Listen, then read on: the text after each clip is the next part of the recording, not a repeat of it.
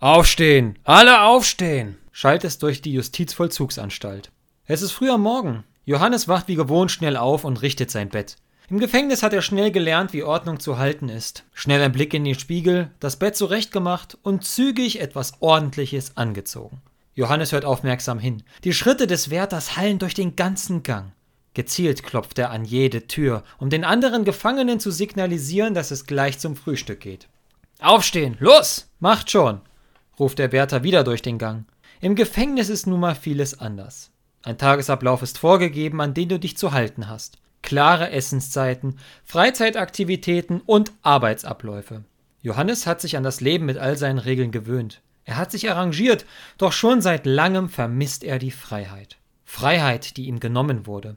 Eines vermisst er aber am meisten, selbstbestimmt die Türen zu öffnen. Nicht mehr warten zu müssen, bis der Schließer oder der Wärter kommt und endlich aufmacht.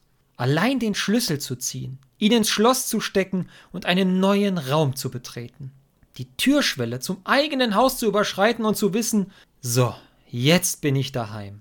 Hm, das wäre schön, denkt sich Johannes und wartet weiter darauf, dass sich seine Tür öffnet. Er wartet darauf, weil heute sein letzter Tag hier ist. Er soll entlassen werden. Mit einem hastigen Blick checkt er ab, ob er alles erledigt hat. Er hört die Schritte immer näher kommen. Dann der Moment. Der Schlüssel wird in seine Zellentür gesteckt und er sieht den Wärter. Ah, Johannes, heute ist dein letzter Tag, nicht wahr? Ich hoffe, du freust dich auf die Welt, wenn du die letzte Tür hinter dir gelassen hast. In Johannes Kopf überschlagen sich noch einmal die Ereignisse. Schon ein paar Monate sitzt er ein. Wie das so ist, hat er am falschen Ort die falschen Worte zu sehr mächtigen Personen gesagt. Er war ein unbequemer Zeitgenosse, der die Gesellschaft kritisierte und für einen Glauben einstand, den kaum einer nachvollziehen konnte.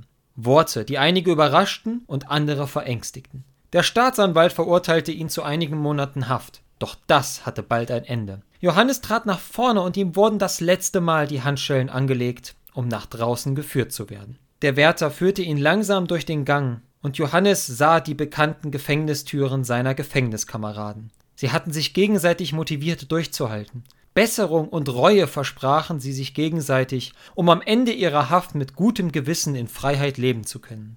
Als Erinnerungsbotschaft schrieben sie auf jede Tür einen Teil eines Verses, der ihnen Mut gab. Auch Johannes konnte diesen Vers wieder einmal lesen, als er an den Türen vorbeiging. Dort stand Fürchte dich nicht, ich bin der Erste und der Letzte und der Lebendige, ich war tot und siehe, ich bin lebendig von Ewigkeit zu Ewigkeit und habe die Schlüssel des Todes und der Hölle.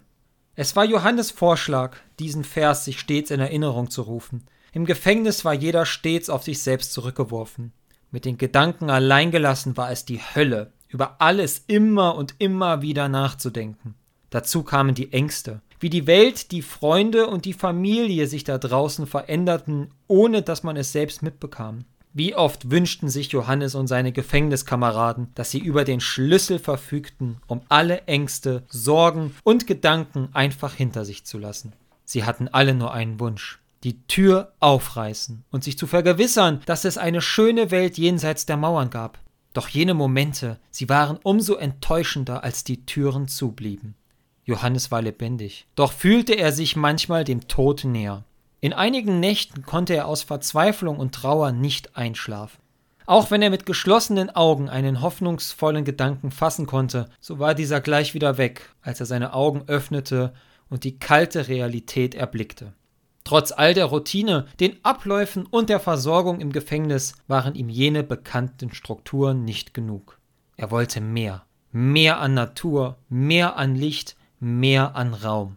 Er wartete auf jenen Tag, jenen Moment, an dem ihm dieses Meer aufgeschlossen werden würde. Gleich sind wir da, Johannes.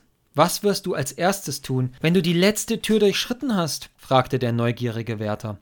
Puh, da gibt es so vieles.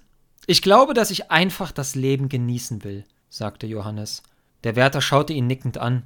Da bist du nicht der Erste und wirst auch nicht der Letzte sein, mein Lieber.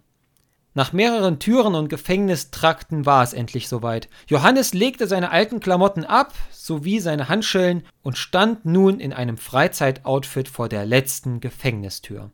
Die Tür, die direkt nach draußen führte. Was erwartet mich wohl da draußen? überlegte sich Johannes. Seine Mutter hatte ihm versprochen, heute auf ihn zu warten. Sie mitsamt der Familie warteten auf ihn, denn sie wollten ihn zu Hause willkommen heißen. Johannes lächelte in sich hinein. Er stand vor der Tür, bereit und bewegungslos. Der Wärter, welcher gerade davonging, rief ihm noch zu. Worauf wartest du noch? Johannes wusste, was zu tun war. Er rief zurück Nein, ich bin nicht derjenige mit der Schlüsselgewalt. Die Tür wird geöffnet, denn er hat den Schlüssel. Den Schlüssel, um alle zu retten. Die Freiheit, die ich will, kann ich nur geschenkt bekommen. Johannes ließ den Kopf sinken und schloss die Augen. Dort tief in sich hörte er jene Worte, die ihn so viele Nächte getröstet hatten. Fürchte dich nicht. Ich bin der Erste und der Letzte und der Lebendige. Ich war tot und siehe, ich bin lebendig von Ewigkeit zu Ewigkeit und habe die Schlüssel des Todes und der Hölle. Der Schlüssel. Er steckt schon, dachte sich Johannes. Keiner wird in diesem Gefängnis auf ewig sich selbst überlassen. Keiner wird in Verzweiflung und in Hoffnungslosigkeit sterben. Auch du nicht. Die Rettung aus all deinen Ängsten ist nur eine Tür breit entfernt. Dort, vor dieser Tür, wartest du mit dem Versprechen, was dir gegeben wurde. Das Versprechen, dass weder Tod noch Hölle, weder Einsamkeit noch Trübsal, weder Krankheit noch Traurigkeit dich trennen können von dem, der dich aus der Gefangenschaft befreit.